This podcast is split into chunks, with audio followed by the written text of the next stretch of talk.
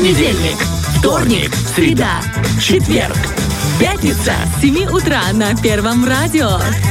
Новости, Игры, гости, подарки полезности. на частоте 104,1 FM. Фреш на первом. Будь с нами.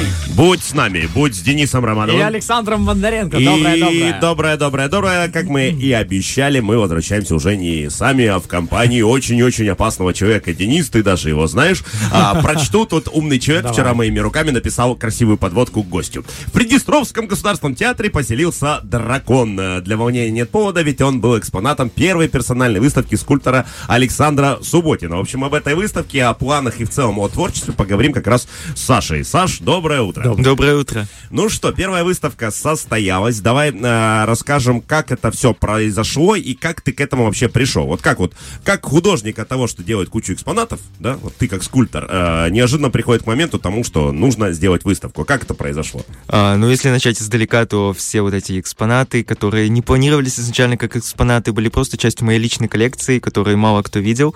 И все началось, когда я подарил театру Ранецкой, нашему театру, а, дракона с выставки Гараж Фест, которого все видели на большого. рождественской ярмарке. да, Да, теперь он живет у нас в театре, можно приходить на него смотреть. Да, вот, поэтому благодаря театру, которые оказались благодарны за такой подарок, вот, они решили предложить э, провести такую выставку, сказали, привози все, что есть. И Саша привез, будьте уверены, да. Я привез все, что было, все, что готов был показать. Э, Соответственно, выставка прошла в субботу, она была два часа, правда, длилась, но я уверен, что люди, которые были, получили огромный заряд позитива.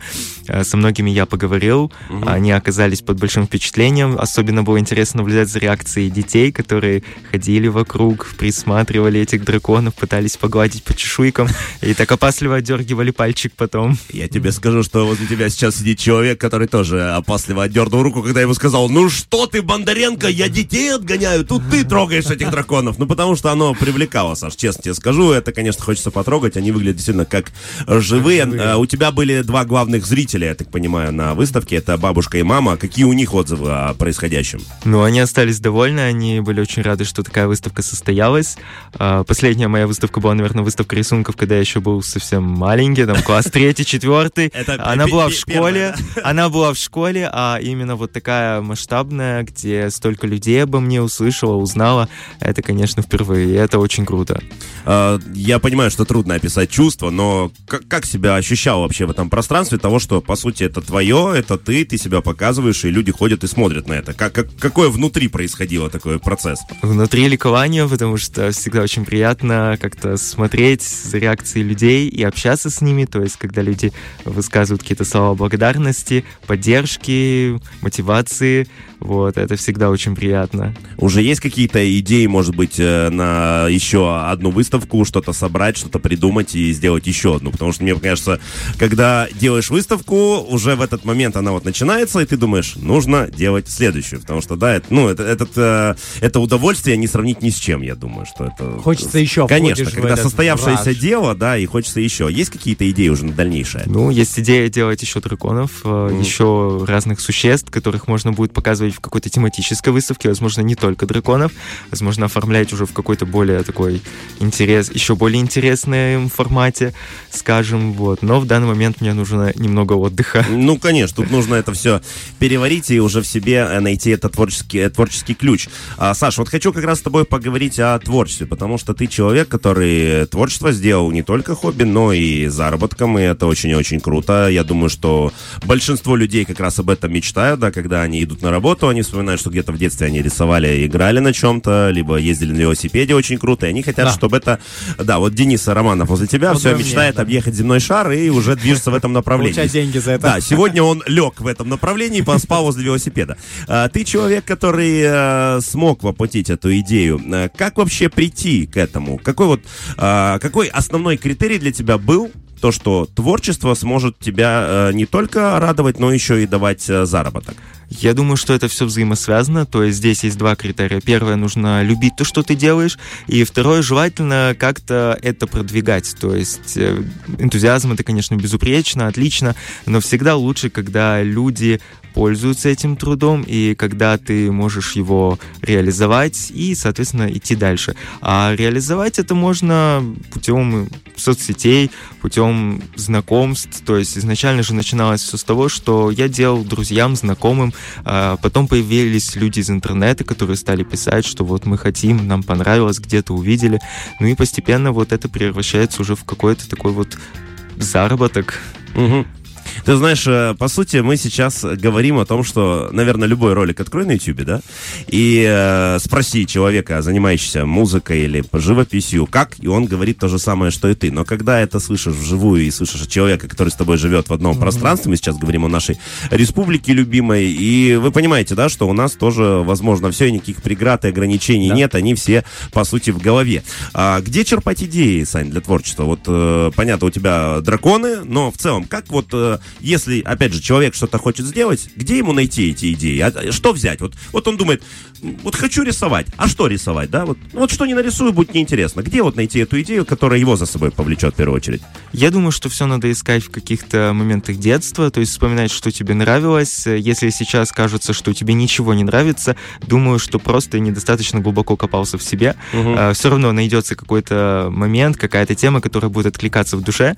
А напрямую какие-то идеи, на самом деле, ответ довольно простой. Мой любимый источник вдохновения — это социальная сеть Pinterest. Угу. А, а, да, удив, да ага. многие, многие они не знали какое-то время, то есть она оставалась в тени, ею пользовались исключительно там художники. Однако сейчас я вижу, что люди как бы ищут вдохновение не только для каких-то творческих моментов, но и для лайфстайла какого-то.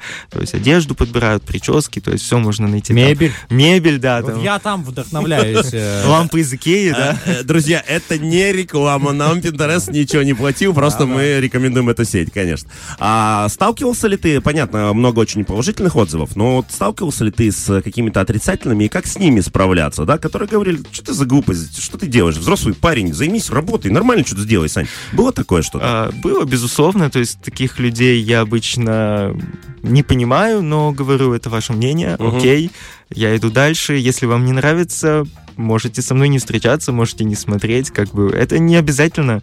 Я жду тех людей, которые хотят увидеть что-то красивое, которые хотят подсказать что-то хорошее и сказать хорошие слова, и которые готовы их услышать. А люди, которые несут негатив, зачем с ними долго контактировать? Очень классная фраза от тебя. Я жду людей, которым это понравится. Здорово. Вот опять же такая мудрость определенная, mm-hmm. да, если вы что-то делаете, и даже кажется, что никто это не оценивает, но нравится вам, подождите, обязательно придут те люди, которые э, увидят это восхищение. Еще на днях слушал тоже, опять же, одну лекцию про творчество, и э, парень говорит о том, что э, любой выворот, но тут, знаешь, как надо э, тонкий баланс сохранять. Любой ваш выворот, любое э, ваше какое-то, казалось бы, даже недостаток, в итоге в творчестве становится каким-то гением, и именно вот эта фишка и привлекает mm-hmm. зрителей. Но тут, говорит, надо не путать, знаешь, mm-hmm. говорит, если вы от природы ленивые любите лежать, не надо это делать искусством, да. знаешь. А, бывает ли у тебя творческий кризис, и что ты в этот момент делаешь? Ну, то есть, когда вот идей нет, ничего не хочется, но как-то двигаться вперед надо. Такое бывает у тебя? А, да, довольно часто, на самом деле, чаще, чем может показаться со стороны. Однако я себе как-то вот поставил цель, что как бы мне не было плохо, как бы мне не было тяжело что-то продолжать делать, я все равно должен продолжать это угу. делать, даже если я не понимаю зачем, потому что когда этот период пройдет, я буду благодарен себе за то, что я не прекратил, за то, что я не потерял время. Но иногда, конечно, бывает действительно нужно полностью отключиться от всего на какой-то там короткий промежуток времени, переосмыслить, отдохнуть и с новыми силами включиться в работу, потому что творчество, оно такое, оно не терпит постоянной машинизации, угу. какой-то э, работы по графику, скажем. Ну а насколько важна тогда дисциплина? То есть, знаешь, понятно, что нельзя автоматически генерировать mm-hmm. идеи каждый день, но дисциплина важна для творческого человека? Или все-таки это определенное наитие и настроение? Вот сегодня есть, я сегодня делаю дракона, сегодня, э, завтра нет, и я перестаю, да? Э, дисциплина важна в этом отношении? Ну, если мы говорим о драконе, который его делаю для себя, то, mm-hmm. конечно, дисциплина, наверное, не так важна. Ну, сделаю, сделаю, не сделаю, ну и ладно. Mm-hmm. Как бы, а если это речь идет о каком-то заказе, то там совершенно другой разговор, и дисциплина, безусловно, важна. Поэтому я скорее склоняюсь к тому, что дисциплина лично мне помогает, а не мешает. Угу. И она для меня более важная, чем мотивация, потому что мотивация быстро э, исчерпывает свой ресурс, а вот дисциплина сохраняет его надолго. Да, и это очень-очень здорово. У меня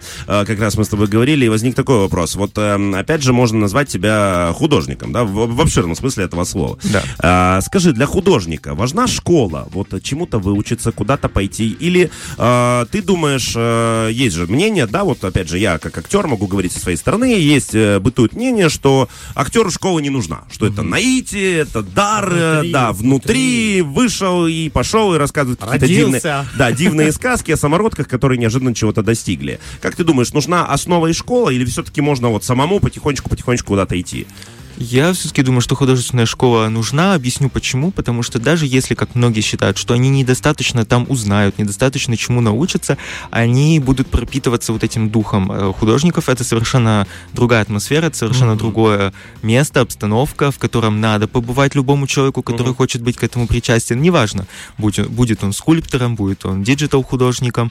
То есть здесь абсолютно неважно. Ему нужно просто прочувствовать вот эту атмосферу, побывать в этих помещениях, э, поучиться там какое-то время. Ну и опять же, это дисциплину вырабатывает какую-то. То есть когда обычная школа, ты идешь, ты понимаешь, что у тебя нет выбора, и дисциплина, скажем, здесь, конечно, важна, но она как бы сама собой разумеется. А вот дисциплина, которая вырабатывается условно на художественной школе, это то, что ты как бы должен сам себе вырабатывать усилиями.